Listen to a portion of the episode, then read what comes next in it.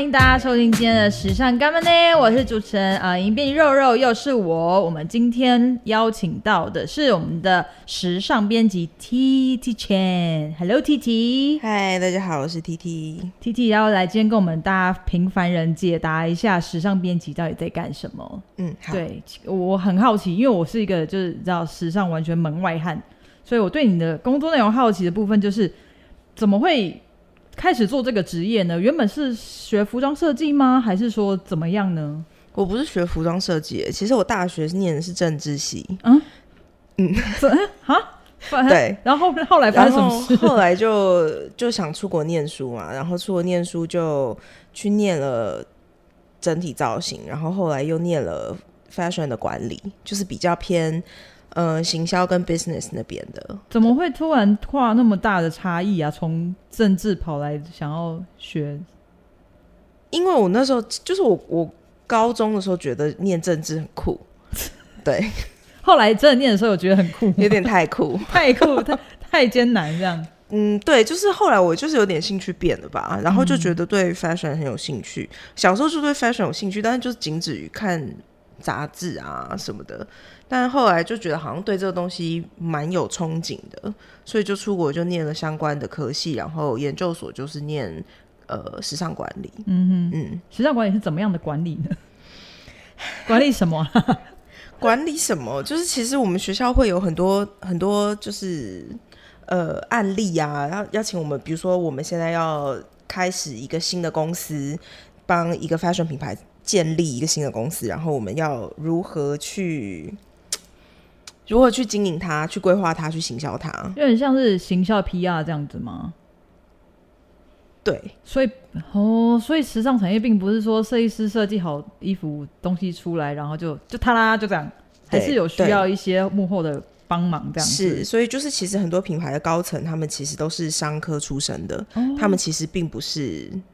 Fashion 出身，他们跟 fashion 一点关系都没有，而且越高层越是商界人士。嗯，但是他们应该对时尚还是要有一些感受力跟了解吧？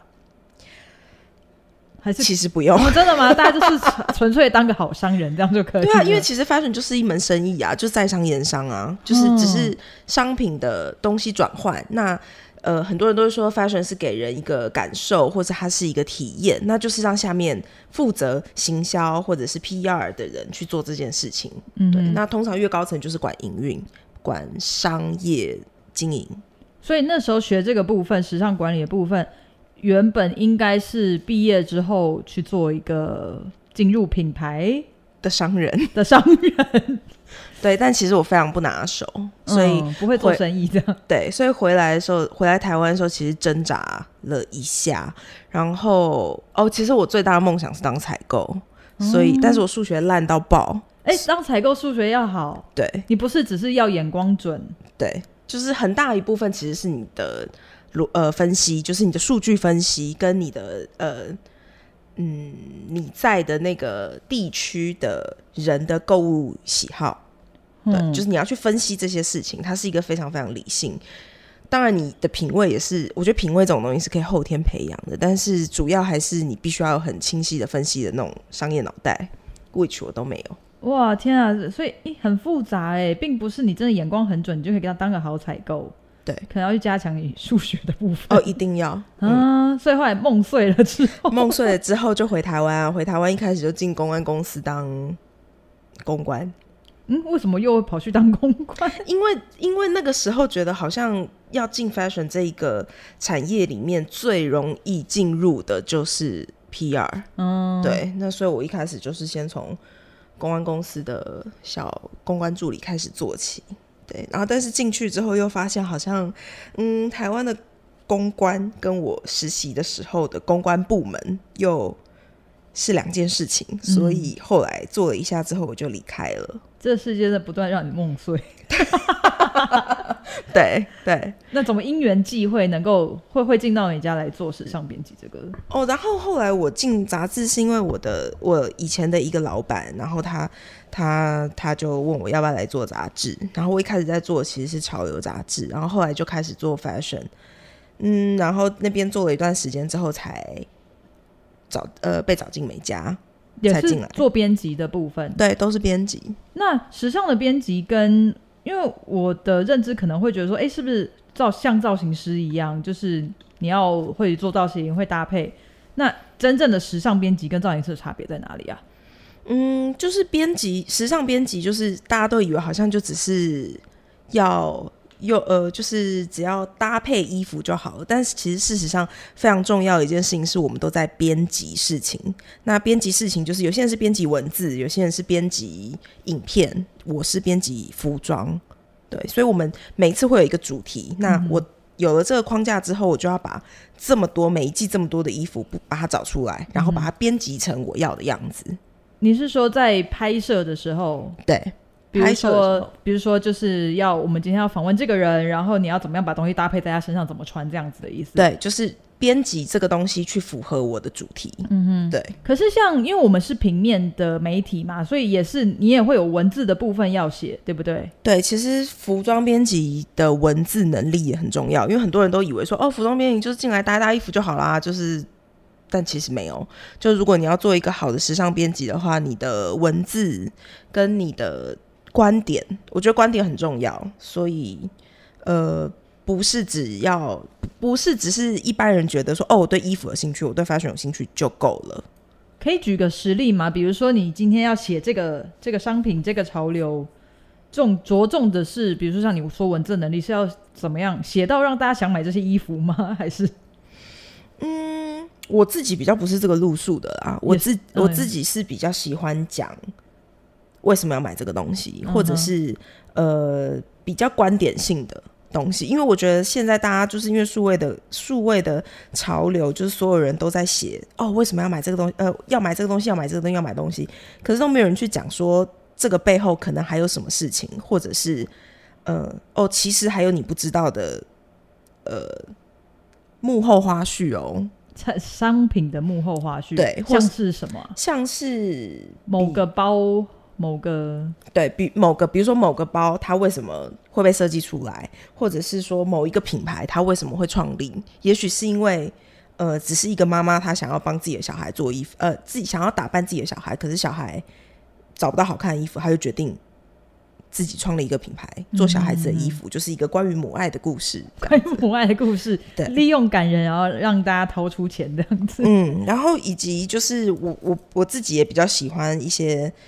呃，时时尚产业现象的观察，嗯，对，就是我对于嗯鼓励大家买什么买什么买什么这件事情，我倒是比较不是走这个路线的，嗯，对，因为我觉得年纪大了，当然你会经过一段乱买的时期，对对，就是比如说我有年轻的时候也曾经花过很多钱买一些不知道自己在干嘛，对，就是对，现在就。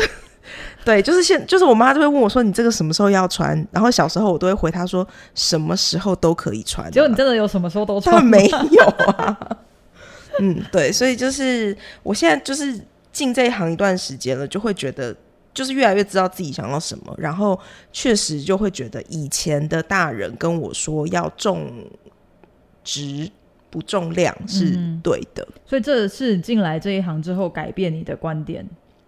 嗯，应该购物习惯吧？改变购物习惯，嗯，就是从原本会乱买到变成会精挑细选。对，嗯，那你工作内容啊，比如说像刚刚讲的，除了去写一些分析，或者是商品，或者是搭配之外，还有什么？还要处理一些破事啊？啊像什么破事？就是嗯，比如说我们在做艺人造型的时候，有些时候会遇到一些。对自己穿搭比较有想法的艺人哦，那这时候怎么办？这种时候，我通常会，通常我们都会跟采访编辑组一成为一个团队。我通常就会让这件事情让采访编辑去协调沟通。嗯哼嗯，所以这整个东西的一个流程，就是今天时尚呃采访编辑会说，哎，我们今天要来拍一个什么东西，然后你的部分呢？你的部分是要做些什么？我的部分呢，就采访编辑会跟我说，他这一次想要拍一个。什么样子的主题，或是什么样子的一个风格，他会先给我看一些 reference，然后我就会去按照这些 reference，把他心里想象中的这个人的样貌打造出来。嗯、比如说他今天 A 好了，他平常都是乖乖的样子，他这次想要让大家看到他另外不同的一面，也许我就会在妆跟发还有服装造型上面找一些比较跟他平常风格跟或是形象不一样的单品，嗯，去搭出采访编辑想要的东西。嗯，所以其实平常脑子里面要对于每一季的商品，就是都存在里面，像一个资料库这样子。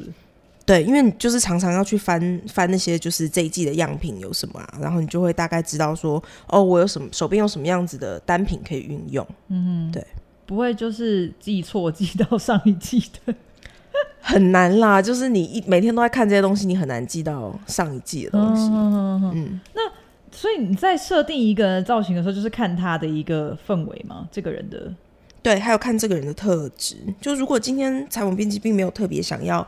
让他突破以前什么样子的呃形象的话，那我就会按照这个人的特质跟他适合的东西。嗯、就是如果说，比如说他今天是一个很野生的人，我可能就比较不会让他尝试太淑女或是太斯文的东西。就是在做人的时候，除非有特别需求，不然我们还是会不要脱离他本来的样貌。嗯哼嗯，把人的特质做出来。像其实，如果大家偶尔可能有稍微关注一下，比如说呃服装呃时装周啊、服装秀啊或什么的，可能像我啦，可能常常就会看到一些看不懂、看不太懂的时尚。对，你有你有出现过吗？你还是你都看得懂呢？没有，我有看不懂的时候，也想说跟人家冲他小，那怎么办？嗯，如果、就是、如果你又要刚好需要使用到这些东西。那就是尽量把它使用到你自己觉得的过过得了过对你自己过得去的那个程度。但是我自己觉得很多人都会问说，哦，看不懂那个伸展台上面的对啊潮流啊什么什么。可是我觉得其实 fashion 这个东西讲到底啊，它其实就是很很个人、很很自我表达的一件事情。嗯、就你看不懂没有关系啊，你就尊重人家就好啦。嗯嗯，就是有很多样貌，那就是。嗯，你不喜欢就选别道菜吃嘛。这就是跟就像我们一般人呢，可能在挑选购买衣服的时候，是一个实穿好搭、适合自己的体型，能够能够你知道隐恶扬善。所以跟时呃时时尚设计师他们的出发点可能就是不太一样。嗯，对。但有一些时尚设计师他们的他们的出发点也是为了让女人更漂亮，只是。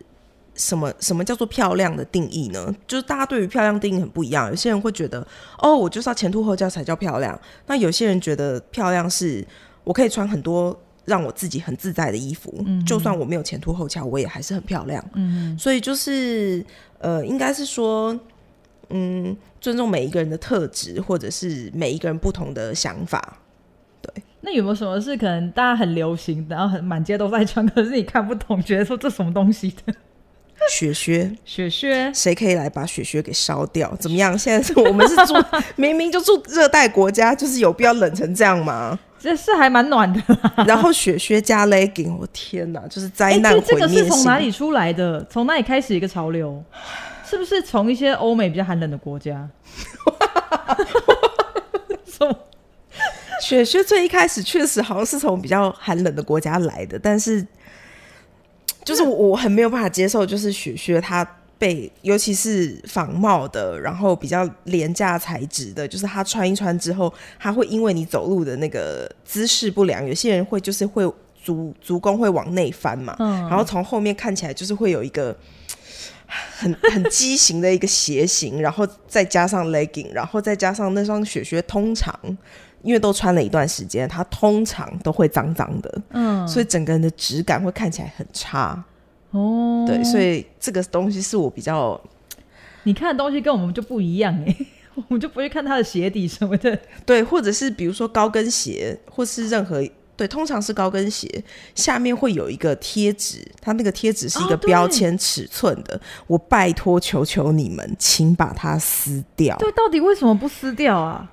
可能大家就是没有注意到这些细节吧？你怎么可能买一双鞋回去，然后会把价钱撕掉，然后那个尺寸留在上面，想告诉全世界你穿什么尺寸？对，或者是上面会有一些，就是不知道可能打折还是什么，就是会有一些颜色的尺标，对，就是会有一些标示什么之类。就是求求大家，女生男生都一样，回到家第一件事情就是把鞋底的那个尺寸贴纸撕掉，谢谢。哎、欸，这样感觉当你的朋友跟你出来很有压力耶。欸、对我朋友也是这么说的。啊、你真的有被这样说过？有，我朋友都觉得我很严格，所以你都会挑他们说：“哎、欸，你穿这样不行。”或者是我后来人有比较好一点，我后来就是觉得，嗯，要懂得尊重不同的美丽，心胸也放比较宽，这样子。对对对对，但有一些我过不去的，我还是会稍微提醒一下。像是什么？你有挑挑挑剔过你朋友什么东西？穿很紧的。很薄的，或者是那种丝质的短裙，结果看到内裤痕。哦，所以这其实跟时尚不时尚并没有关系，就是对，我觉得是细节。对对，你不要就是让全世界看到你不该给大家看的东西。对，因为那个东西真的很不时髦，就是你自己知道就好，就是真的。哎、欸，那以前曾经应该是九零年代吧，有流行过，就是你知道会穿那种丁字裤，然后一定要露出拉很高，然后露一小截那个。我以前也做过这件事情，后来有反悔，后来有反省过。我高中的时候就是有有有觉得这个东西好像很时髦，但后来就是对黑历史。但我后来就有自己反省过自己了。对啊，潮流真的还蛮常发生这件事情的，就是当下觉得说哦这样超老辣，过两年就是什么东西，对，跟郑秀文的眉毛一样。嗯，好，哎、欸，那我们回到工作的部分哈。那像时尚编辑这个这个工作，对你来说最有成就感跟压力最大的部分是什么？压力最大的部分哦，嗯，是去比如说时装周，然后，嗯，时装周真的压力很大哎。我觉得任何羡慕。服装编辑去时装周的人，就是啊，不然你自己来，或是你叫你阿妈来啊？为什么就是每个说哦，嘎，好爽哦，时装周哎，啊，不然你来，你来试一次你就知道，到底是多么的不爽呢？就是我觉得，尤其是跑呃纽约，纽约算是我们去看的秀不会那么多，可是纽纽约最痛苦的就是时差。那个时差，尤其是黑白颠倒的时差，真的是会在你突然某一个秀上，就是急着要拍某一个明星的时候袭来，然后你就是会就是，是真的这样子？对，就是你真的，或者是跟公关吃饭吃到一半，你就是会突然马上立刻就是在餐桌上要睡着。哦，对，所以嗯，那很很多场要赶吗？纽约倒是没有那么多场，可是我觉得。当呃去跑时装周，尤其现在大家又很爱看明星的状态下，就变成，尤其是亚洲会特别要去抓明星，然后拍到明星，然后嗯，希望明星可以说些什么的那个过程啊，而且当全世界。都在跟你抢同一个明星的时候，所有的机器都在你旁边撞来撞去的时候，其实那个时候你你当然那个时候其实不会累啦，就是那时候其实你的肾上腺素是从对从你的就是七孔里面喷出来，但是其实那个过程真的会没有大家想象的那么光鲜亮丽，没有那么的。对啊，万一那个明星就是那么多人在抢，万一他不给你访，或者是他讲八家都回答一样，那怎么办？那就是。只能硬着头皮放上去啊，因为就是如果别人都有，你不能不能少你一件呢、啊嗯。所以就是，嗯、呃，没有大家想的那么就是哦，看秀或者什么，因为你还要想到说，比如说除了时差，然后还要从头到尾就是搭交通工具去赶秀，那可能从 A 呃第一场到第二场之间，它就有一小段路程了，然后你还得，比如说有些对当地不熟的人还得找路，你可能要提早出发，然后就是一天走下来的路，跟你一天。在耗费耗费的精力，而且就是坐车，其实真的非常非常累。然后你一整天的精神基本上都是紧绷的。然后当你一整天下来，说从早上九点到晚上九点结束了之后，回到饭店，第一件事情是打开电脑写稿。哦，那个时候真的会觉得，就是天啊，我会不会客死异乡啊？对啊，就是不像什么跟团会有人帮你处理好、买好那个交通的票或者什么的，然后回去就可以好好休息。完全没有，没有完完全没有这种事情。嗯。所以时装周并不是大家想象的那么华丽跟光鲜。那如果其中一场漏掉没看到，或者想要偷个懒，有这种有这种可能吗？你 就是完蛋了啊！怎么说啊？就是呃，因为有一些比如说重要的品牌，就是你就知道大家都会去，那一定也会有很多明星，就是很多东西是你你不能漏掉的嘛。因为其实你不是为了自己去，不是说你想看或是不想看，嗯、而是你今天是代表美丽家人，就是。你要把这东西对，你是为了美丽，你是代表美丽家人去的，并不是为了你自己去的。所以你只要能够看到的秀，你都要去看。嗯，就是这是你作为媒体去传播这个下一季的趋势啊、流行元素很重要的的一个责任。没错，你有曾经没感到过吗？哦，我没有，但是我有差一点点，就是。赶不上，差一点点，那就是哦，因为我以前在巴黎念书嘛，所以我就自己觉得，哦，去巴黎跑时装周就是自己家客厅，对啊，自己家厨房啊，然后所以我就大意了。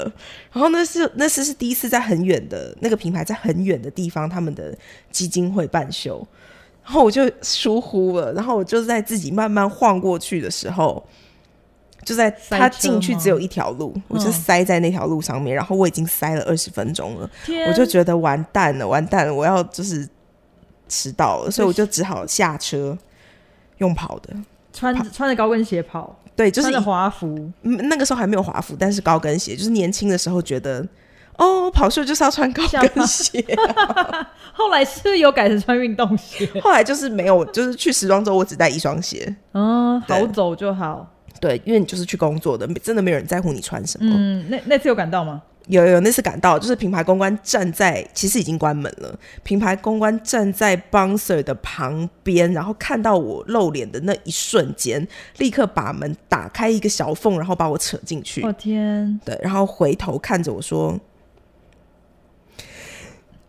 如果我真的没有赶到的话，以后就再也不用看到我之类这种很可怕的。哦，真的哦，哎、欸，对啊，这一行应该也是一个很累积人脉跟口碑的哦。对，因为其实你想想看，就是因为我们是时尚第三世界国家嘛，然后我们的票本来就很少了，那这么少的票，然后要分给这么多的媒体，就是他其实可能已经很尽力的把这张票给你了，然后你又如果没有赶到。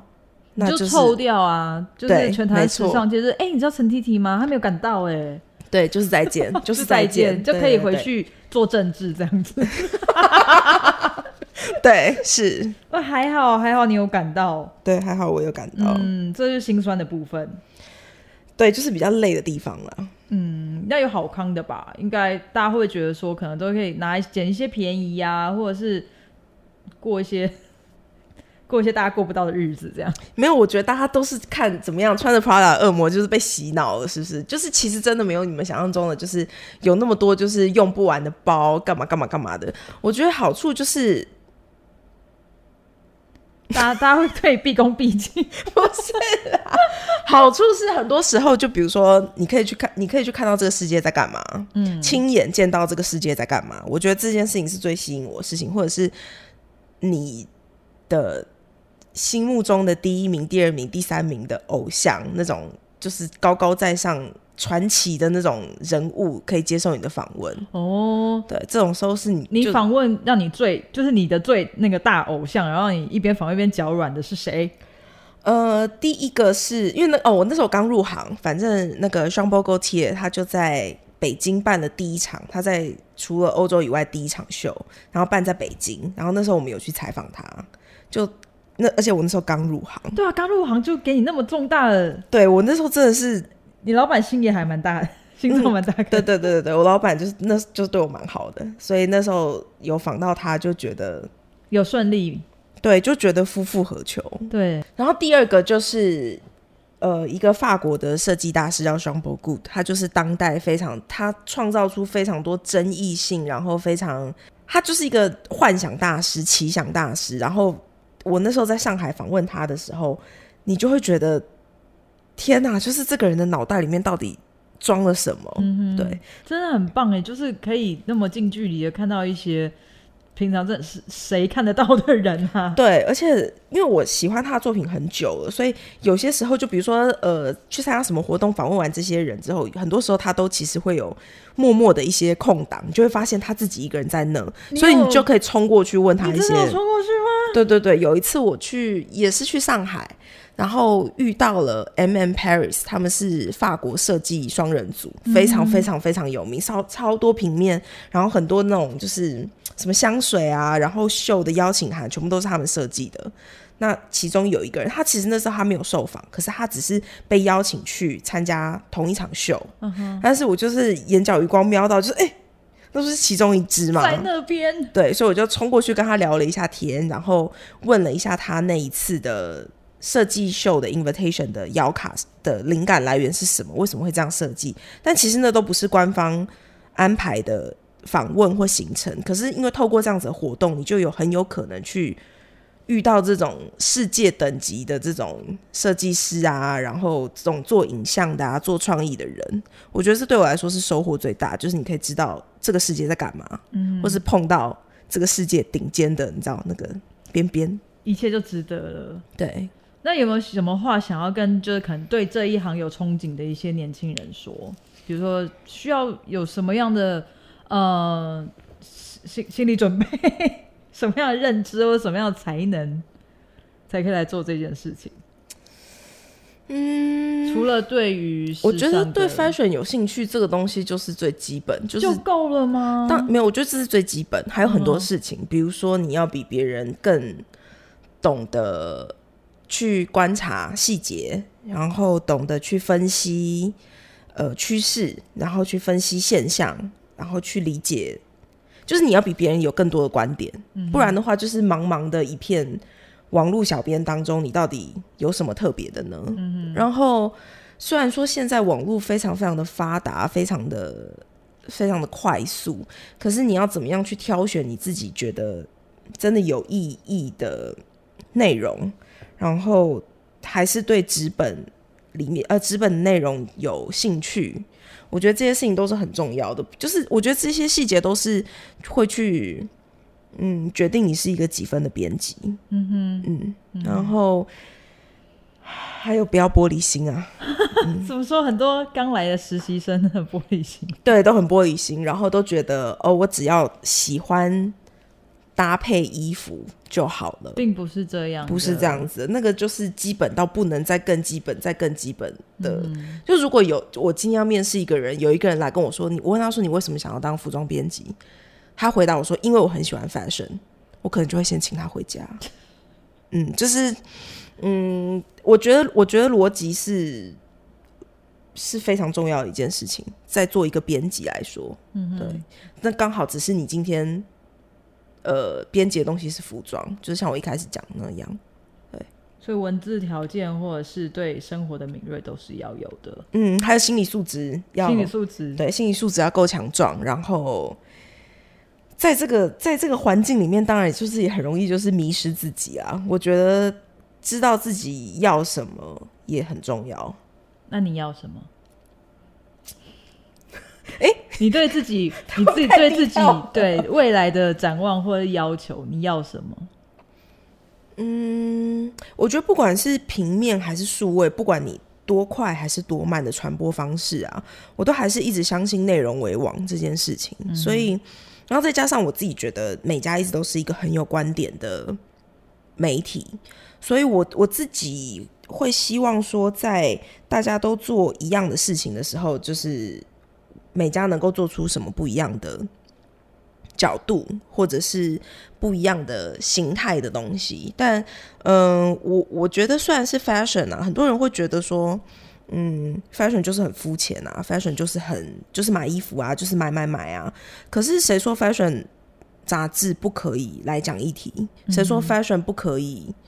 做一些就是对世界抛出一些问题，或是提出他们的观点。像我很喜欢的一个已经过世的以前 Vogue 意大利版已经过世的总编辑，他在很久很久之前，他就是会用呃他的单元去讲很多社会议题，比如说他讲家暴，嗯、然后讲呃战争，然后讲。呃，环保，你是说他把时尚跟家暴、战争、环保结合在一起？对，然后他也讲整形，比如说他有一期的封面就是一群整形的人，就是整形的模特儿上封面，或者是有一期他在讲精神病，那精神病吗？他在讲心理疾病，那他就是有一期他就是拍了一组像是在精神病院里面，嗯，病人的那种的环境，对的服装单元，然后让他们穿着时尚服装。对，去做这件事情。那其实，在当时引起了非常非常大的争议，就是有些人会觉得他用 fashion 用这些华服去美化了这些社会议题，去美化了家暴，去美化了精神疾病。但是，我觉得这种东西就是两面刃嘛。就是虽然你会觉得我把它美化了，或是这些事情没有这么单纯，没有这么漂亮，但是其实另外一个角度来看，就是它也同时造成了一些关注，让大家去关注这些事情。对，你可以说他是在消费这些人、这些议题，可是他反而用这种方式，或许让一些本来不会。关注这些议题根本不干他的事情的人，反而看到了是其实世界上各个角落发生那么多事情。所以，T 对你来说，时尚是什么？Fashion 是什么？反而更难，超难。这个大家可以卡十分钟。Fashion 都有，可是我觉得那个很很老生常谈呢。是什么？就是我我觉得 Fashion 就是很，嗯。我觉得这么多的潮流啊，这么多的趋势啊，这么多人在告诉你每一季你要穿什么，要买什么，要干嘛，或你一定要拥有一件什么事情。可是我觉得追根究底，都还是你要很了解自己适合什么东西，或者是你自己能够穿出什么样子的风格。这些都是我觉得都是讲烂的事情。可是它其实真的就是这样子，就是你你你去买，就是。你你与其穿上不适合自己的东西，然后让自己很别扭，因为我常常我比如说我们在做造型的时候，我常常都会跟我常常都会跟经纪人说，如果他不喜欢这一套的话，我们就不要穿，因为当艺人穿上他自己不喜欢的衣服的时候，他就会别扭，别扭拍出来的照片就不会好看。对，那就是我觉得就是这个道理吧，就是你还是要非常了解自己，然后你还是要知道自己喜欢什么，自己不喜欢什么，那这一切都可以从你可以不知道自己喜欢什么，但是你可以从自己。知道自己不喜欢什么东西开始，嗯、然后渐渐的，我觉得它是一个了解自己的过程。所以时尚不一定要高单价，我觉得真的不一定哎、欸。嗯，就是你自己，我觉得你有些人不是就讲说时尚最大时尚的完成度在于脸吗？我觉得不一定是脸，是你这个人的质感。嗯哼，对，就是你自己质感跟你各方面的，我觉得那个气质。是在一个状态下的时候，其实你不管穿什么，那些东西都只是一个陪衬。我觉得好好照顾自己，嗯，对，好好照顾自己的身体，好好照顾自己的皮肤，不是说你要就是把自己打成什么样子，就是要好好的照顾自己，让自己是一个很好的状态。你一定都有，我觉得一定大家都有看过，就是走在路上，你觉得他根本身上那些东西都没什么，可是你就会觉得哇，这个人好漂亮。对，对，我觉得那就是一个好好照顾自己的。的最好的一个方式，嗯哼，最好一个表现，对，所以大家那个雪靴不要再穿出门了，那在室内穿的，这样外面走久会有足底筋膜炎。我们今天感谢 T 来跟我们分享他对时尚的见解跟想法。那喜欢我们节目的话呢，欢迎订阅跟按五颗星。那呃，还想要听什么更多内容，可以可以在下面留言给我们，谢谢，拜拜。